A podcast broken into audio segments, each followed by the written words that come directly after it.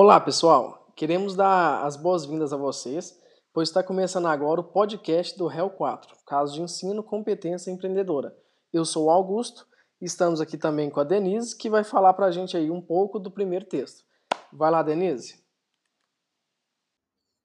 Oi, oi, oi, pessoal! Hoje vamos começar, vamos conversar um pouco sobre o REL 4, que trata da temática Caso de Ensino. Para aprofundar dessa discussão, trouxemos o artigo intitulado Competências empreendedoras e processo de aprendizagem empreendedora, um modelo conceitual de pesquisa, das autoras Márcia Aparecida Zampier e Adriana Roseli Takakashi. Então, assim, gente, o objetivo do, desse artigo é apresentar um modelo conceitual que demonstre a inter-relação entre os processos de desenvolvimento de competência e de aprendizagem empreendedora. Para isso, as autoras fizeram um estudo abordando temas como empreendedorismo, conceito, definição, é, o entendimento de competências empreendedoras e aprendizagem empreendedora. Inicialmente, a gente já, já vem estudando desde o início dessa disciplina que empreendedorismo é um campo de estudo que procura compreender como as oportunidades que geram novos negócios são descobertas, são criadas, são exploradas, e, de certo modo, por quem e como eles conseguem é, as consequências mediante esse, essa compreensão dessas oportunidades, como elas, são, como elas surgem. Então, a gente já tem na literatura uma evidência que o empreendedorismo gera impacto na sociedade, porque ele traz avanço na política, na economia, produzindo novos empregos, gerando renda, proporcionando um crescimento e um desenvolvimento. Desse modo, independente da, da criação desse novo negócio, é importante a gente saber conduzir de forma satisfatória a, a condução desse negócio para o sucesso. Então, assim, é, é, destacado nesse artigo o desenvolvimento das competências empreendedoras que possibilite que essas práticas organizacionais sejam direcionadas para uma gestão mais efetiva. Consequentemente, o artigo considera que a aprendizagem empreendedora é um processo contínuo facilita o desenvolvimento do conhecimento necessário para começar esses novos empreendimentos. Então, a, as autoras, como eu já falei inicialmente, elas trouxeram uma revisão, uma robusta revisão da literatura, de, buscando avançar principalmente a, a literatura na área de empreendedorismo, onde eles vão apresentar modelos conceituais de pesquisa, de conceitos de aprendizagem de, aprendedor, de empreendedora de vários autores, competência empreendedora de vários autores. É, inicialmente, a gente sabe que o empreendedorismo, por ser esse campo de estudo, ele tem três abordagens, é, digamos assim, para a formação do, do, perfil do empreendedor, para a definição das suas características. Então, dentre é, elas, a gente, ele cita no artigo que tem a abordagem psicológica, behaviorista ou comportamental, que essa aí define como traços da personalidade que são próprios do indivíduo fazem parte das características do empreendedor. Tem a abordagem sociológica, que considera que o contexto em que o indivíduo está inserido forma sua característica, ou seja, as experiências vividas pelo empreendedor no seu negócio é que vai formar as suas características do seu perfil empreendedor. E a mais recente, que é abordada no artigo, é a abordagem construtivista. Nesse, a, nessa abordagem, o, os autores como Ferreira, Jimenez e Ramos, eles destacam que o perfil do empreendedor já tem uma perspectiva mais multidimensional, ou seja, já tem traços individuais, características do próprio empreendimento, fatores ambientais e econômicos que influenciam nessas características desse, desse perfil desse empreendedor. As autoras apresentam o, o estudo do empreendedorismo, trata de, do próprio empreendedor. Então, nesse momento aqui, quando a gente lê o artigo, a gente entende que a, a, para a criação de um novo negócio ou para a manutenção, buscando sucesso do gerenciamento desse negócio, é, a, as autoras defendem que o desenvolvimento do conhecimento, as habilidades aprendidas no ambiente de negócio, pela intuição, pela prática, pela experiência social, promove a questão do sucesso desse, desse negócio. Dentro disso, ela define o que é competência empreendedora.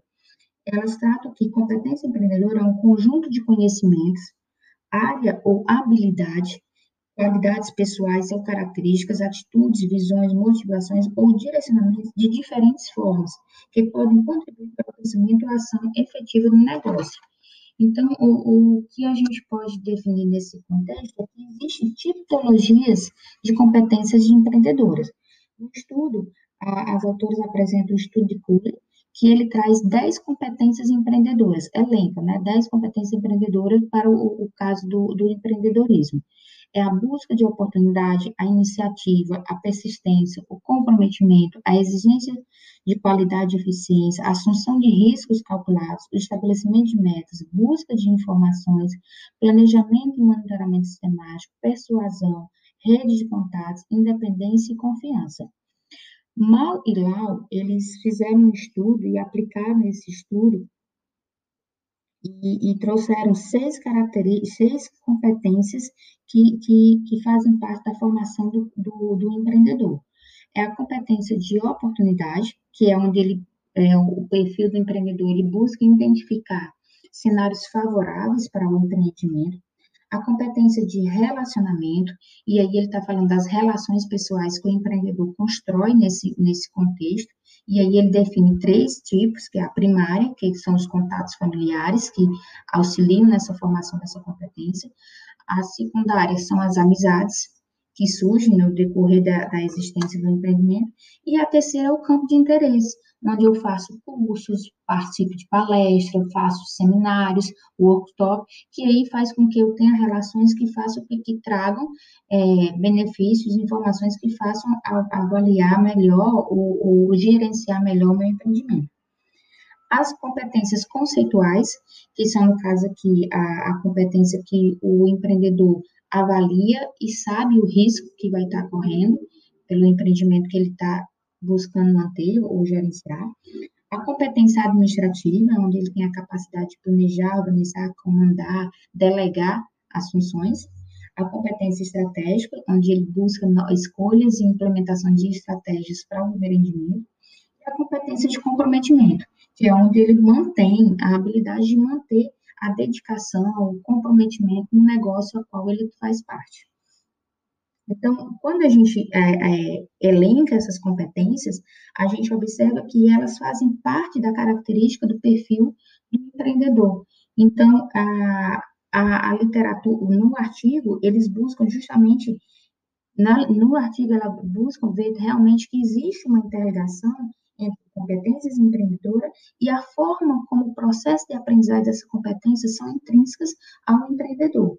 O desenvolvimento da aprendizagem é preciso repensar as competências das pessoas, ao mesmo tempo que o desenvolvimento das competências é baseado em um processo contínuo de aprendizagem. E aí a gente vem com um conceito. O que, é que seria a aprendizagem empreendedora?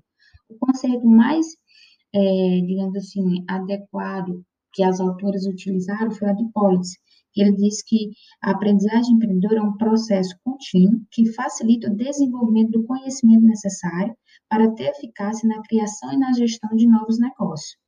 E aí ele diz que há três enfoques para esse tipo de aprendizagem. A experiencial, que aí é, é, ela é com base na teoria da experiencial de Kolbe, que parte do pressuposto que as experiências vividas pelas pessoas, pelo empreendedor, gera reflexão e com isso faz com que ele tenha um conhecimento, tenha uma reaprendizagem do, do, da situação que ele vivenciou e reaplique isso com uma forma reflexiva e crítica. A cognitiva, que é uma questão de um processo mental, já está intrínseco na formação do empreendedor, e a network, que parte dos das redes de relacionamentos que surgem durante o, o a implantação da, da, do novo negócio, a, criação, a visão dessa nova oportunidade. Dentro desse processo de aprendizagem empreendedora, as autores apresentam os modelos de aprendizagem empreendedora. E são apresentados três. O primeiro é o processo de aprendizagem de acordo com o ciclo de vida da organização, que aí ela fala que é a questão de à medida que a organização vai introduzindo no mercado, tem o crescimento, tem a maturidade, tem o declínio, digamos assim, nessas fases bem genéricas que eu estou tratando aqui, o empreendedor vai buscando aprender conforme esse ciclo de vida da organização. A segunda é o processo de aprendizagem que considera o indivíduo dentro do seu contexto social, ou seja, a formação pessoal e social, a aprendizagem diante do contexto que vivencia, o próprio empreendimento em si, vai gerar um processo de aprendizagem e, consequentemente, vai, digamos assim, aflorar as competências que o empreendedor tem naquele momento. E a terceira é o processo de aprendizagem por meio de um processo experiencial, que aí, mais uma vez, ele volta para o enfoque experiencial, que é o conhecimento pela experiência, pela reflexão, com base na teoria da aprendizagem de experiencial de Kolbe, e nesse momento aqui, ele leva em consideração o conhecimento que o empreendedor já possui, as experiências da carreira do empreendedor e o processo de transformação de aprendizagem, que esse processo de transformação surge à medida que ele vive a experiência de planejar, controlar, monitorar, delegar, gerenciar o seu negócio e, com isso, refletir com as atitudes que ele tomou para ter uma reflexão crítica, ter, ter um posicionamento de uma reflexão crítica para reposicionar no seu gerenciamento do seu negócio. E com isso, ele aguça novamente, surge novamente competências que ele viu que precisaria ter e que naquele momento não teve, mas pela reflexão vai conseguir. É, ao final do, do, do destaque do artigo, o que é que as autoras buscaram fazer com esses conceitos apresentados? Elas pegaram o modelo de competência empreendedora de Mao e Lau, que são aquelas seis competências que foram definidas para vocês: competência de oportunidade, competência de relacionamento, competência conceitual, competência administrativa, competência estratégica, competência de compreendimento, e interligaram com a aprendizagem empreendedora de Polis, que aí é onde pode se reforça novamente que ele fala que o processo contínuo facilita o desenvolvimento do conhecimento necessário. Logicamente, considerando o processo experiencial, as experiências vividas.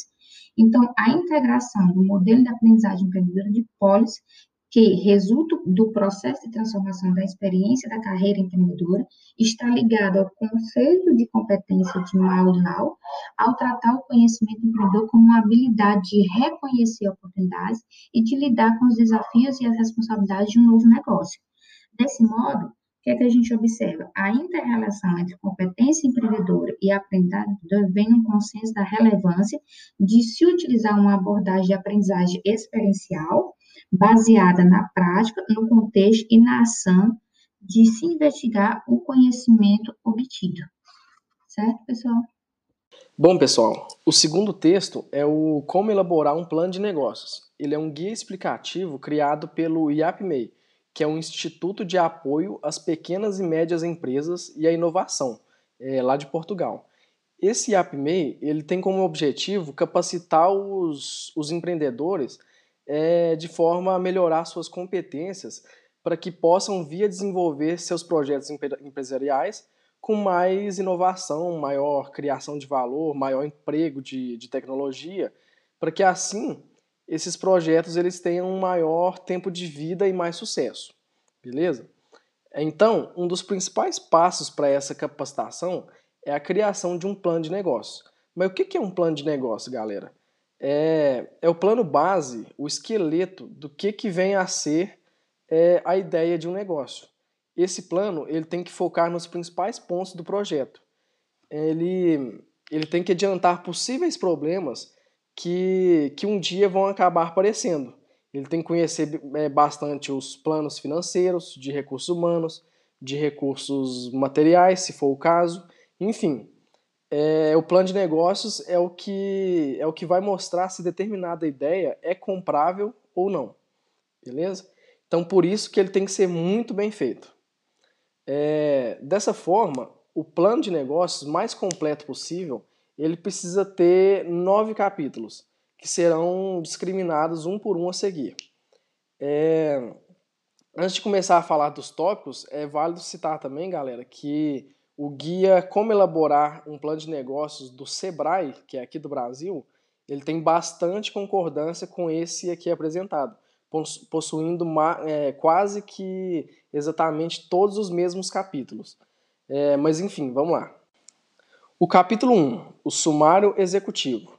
Esse é, é comumente o capítulo mais importante do plano de negócio. Ele deve resumir em no máximo 500 palavras tudo o que será falado nos capítulos seguintes. É, o sumário executivo, galera, é, é, a primeira coisa que qualquer leitor de um plano de negócio vai ler. Então, se ele não tiver completinho, é, possíveis investidores eles podem acabar desistindo é, do, do, plano de negócio sem, sem, mesmo, sem nem mesmo ler o resto do, do plano. É, mas apesar do sumário executivo ser o primeiro capítulo do plano, gente, ele, sem exceções, ele vai ser o último capítulo a ser elaborado. Isso porque, como já dito, ele sumariza todos os demais capítulos. É no, é no sumário que o autor ele deve colocar é, a mensagem mais persuasiva possível de todas, totalmente clara e, e completa, e os números mais importantes do plano financeiro. É, nesse, nessa parte, erros de gramática e erros de escrita são totalmente inaceitáveis, ok? É, alguns pontos eles são essenciais como foco do sumário executivo, como, por exemplo, é, na, nesse capítulo tem que ter descrito exatamente é, qual o nome do negócio e a, a, área de atividade dele, qual que é a missão do negócio, da empresa, qual que, quais são os recursos humanos e financeiros que são necessários, qual que é o prazo previsto para começar a apresentar lucros, quais são os, é, os pontos fortes e fracos do projeto, enfim. É, nesse capítulo tem que estar discriminado tudo isso direitinho, beleza? Já o capítulo 2 é o, o histórico da ideia e dos promotores. Tanto, tanto o histórico da empresa quanto a experiência empresarial do empreendedor, eles devem ser apresentados. Os principais pontos são como que o projeto surgiu, é, se é uma empresa nova ou não, e por que se, se decidiu criar uma nova empresa. É, os empreendedores eles possuem experiência em gestão e como que, a, como que essa experiência ela pode contribuir para o sucesso da empresa. E outro ponto também que deve ter nesse, nesse capítulo é quais os principais pontos fortes e os pontos fracos da empresa é, para os seus empreendedores. Além disso, pessoal, nesse capítulo também é necessário falar da missão da empresa. A missão ela é um tipo de declaração global que define os objetivos gerais da empresa, que expressa o, os principais propósitos de sua gestão. Então, a missão ela vai nascer a partir de, da resposta de uma pergunta, que é por que essa empresa existe? Ou se não, por que, que ela foi criada? Beleza? O capítulo 3 é o mercado subjacente. O mercado é como se fosse a arena onde os planos da empresa vão ser levados a cabo. Quando se cria um novo produto, é de suma importância que já se tenha definido o seu mercado de, atuação, sabendo exatamente quem são seus clientes e quem vão ser os seus competidores. É, o tamanho do mercado ele pode ser definido por meio do nível do consumo do, do produto a ser criado numa determinada cidade ou num determinado país, focando sempre, claro, em segmentos de clientes pré-determinados. A análise do mercado subjacente ela é essencial para dois efeitos, galera. O primeiro é verificar a viabilidade da ideia ou do produto, e o segundo é verificar o conhecimento sobre a ideia ou produto que os empreendedores têm dos mesmos, um fator que ele vai ser de suma importância para os possíveis futuros investidores no projeto. Beleza? O capítulo 4, gente, é a nova ideia e seu posicionamento no mercado. O, o objetivo desse tópico é dar uma maior confiança aos potenciais investidores, mostrando para eles que, que é um negócio que, que, que vai sim dar resultado, que vai dar lucro, e mostrar também que os empreendedores eles têm todas as qualificações necessárias para gerir o negócio. Os investidores, então, vão querer avaliar três aspectos que não são exatamente financeiros na ideia. O primeiro, o produto e seu mercado. O segundo, é, os recursos físicos e de produção necessários, e o terceiro, a capacidade de gestão do negócio por parte dos empreendedores. O capítulo ele deve ter também o estatuto legal do negócio e o currículo dos empreendedores, realçando suas experiências passadas mais relevantes para o, pro, o projeto desenvolvido. É, de qualquer forma, pessoal, o, o percurso profissional dos sócios fundadores de uma empresa ele vai ser muito importante, porque empreendedores, aliás, eles têm que saber assumir riscos e lidar com eles. O capítulo 5, pessoal, é o projeto, o produto ou a ideia. Neste capítulo, é, tem que colocar o resumo do projeto e o sumário das atividades que serão desenvolvidas, ou seja, descrever de forma curta, mas completa, o estágio de desenvolvimento do produto ou serviço e colocar também a descrição exata do processo produtivo, se for o caso. Nessa parte, tem que haver um cuidado extremo, porque os empreendedores eles tendem a ser muito otimistas, imaginando que eles imaginam que os custos do produto eles vão ser menores do que realmente são. Então, é, é, nessa parte é aconselhável que o empreendedor ele considere as dificuldades e as atividades que têm a possibilidade de, de não ser bem aquilo que imaginam. Para isso, é necessário adicionar um tempo e esforço a mais, o que seria a margem de risco de implementação. Quando um novo projeto começa, é, normalmente a única base de, de apoio dele são as pessoas e sua motivação e a força de vontade de, de fazer, de desenvolver esse projeto. É, os fatores da, da motivação do empreendedor eles variam de acordo com a afinidade com o projeto, da experiência profissional do, do empreendedor, do retorno de lucro que aquilo vai dar, da, da possibilidade de, criar, de se criar empregos, enfim. A, a motivação é o que vai surtir no tamanho do sucesso do empreendimento. Porém, alguns pontos críticos eles podem aparecer do, durante o desenvolvimento do projeto. Por exemplo, se para a finalização do produto e entrega do mesmo cliente existe um, um fornecedor principal que, se não entregar uma matéria-prima, ele pode acabar atrasando o processo produtivo. É, é, aconselhável, então, que os empreendedores eles tragam esse fornecedor para mais perto deles, ou que tenha outros possíveis substitutos do mesmo, beleza? Isso vai, isso vai permitir que haja uma antecipação de ações é, necessárias, é, reduzindo dessa forma o risco que aquele negócio corre.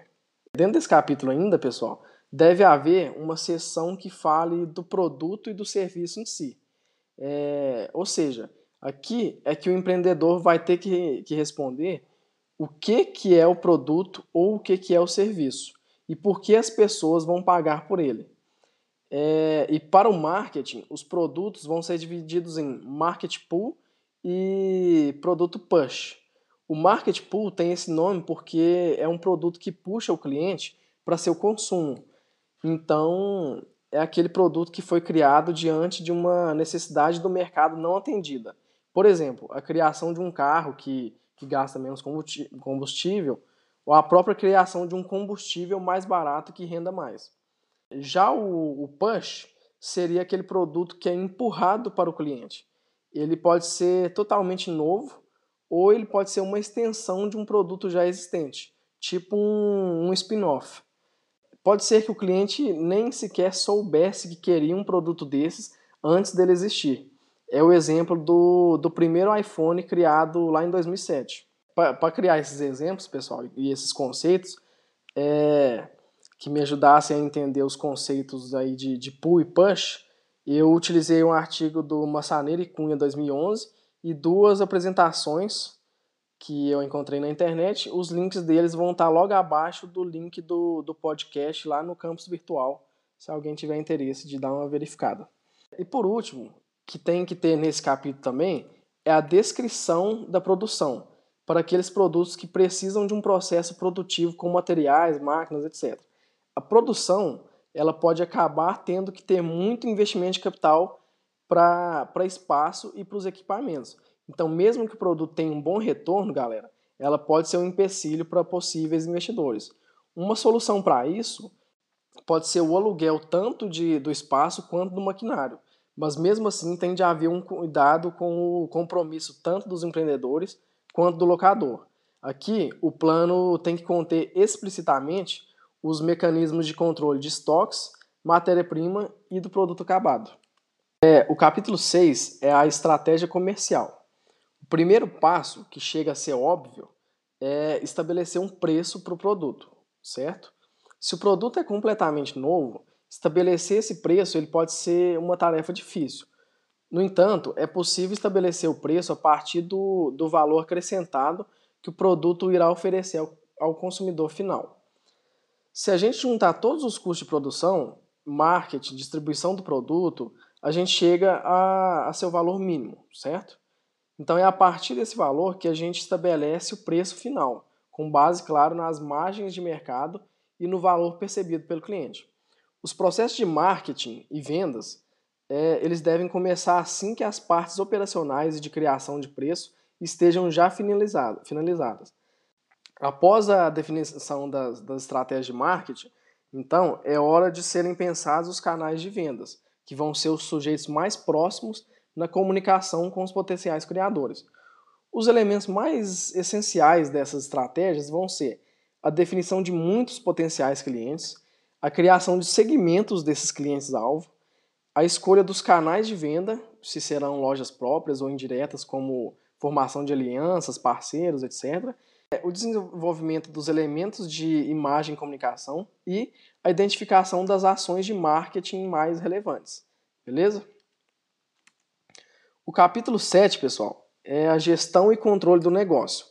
Um dos principais papéis do plano de negócios é mostrar aos possíveis investidores que, que o negócio vai ser bem administrado depois de iniciado. O empreendedor, então, ele deverá fazer relatórios regulares do andamento da empresa é, para organizar tudo. Só que muitas pequenas empresas elas consideram desnecessário a criação desses relatórios, mas é comprovado que todas as empresas grandes ou pequenas elas possuem uma maior capacidade de administração se elas obedecerem a esse, a esse requisito. Então, os empreendedores eles precisam saber quais são os indicadores de sucesso, assim como, os, assim como quais são os indicadores de fracasso de suas empresas. As três principais áreas que vão precisar desses indicadores para a tomada de decisão são as vendas, a produção e o financeiro. A criação desses relatórios, pessoal, ele pode ser, ela pode ser manual ou por meio de programas especializados. O capítulo 8, pessoal, é o investimento necessário.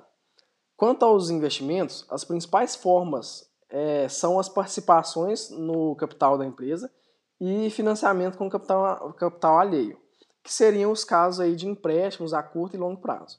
Neste ato, então, os empreendedores eles precisam pensar qual a necessidade de capital e fundos que vão ser necessários para a sua empresa. Se são para a compra de instalações, de, de equipamento, do investimento inicial em si, enfim.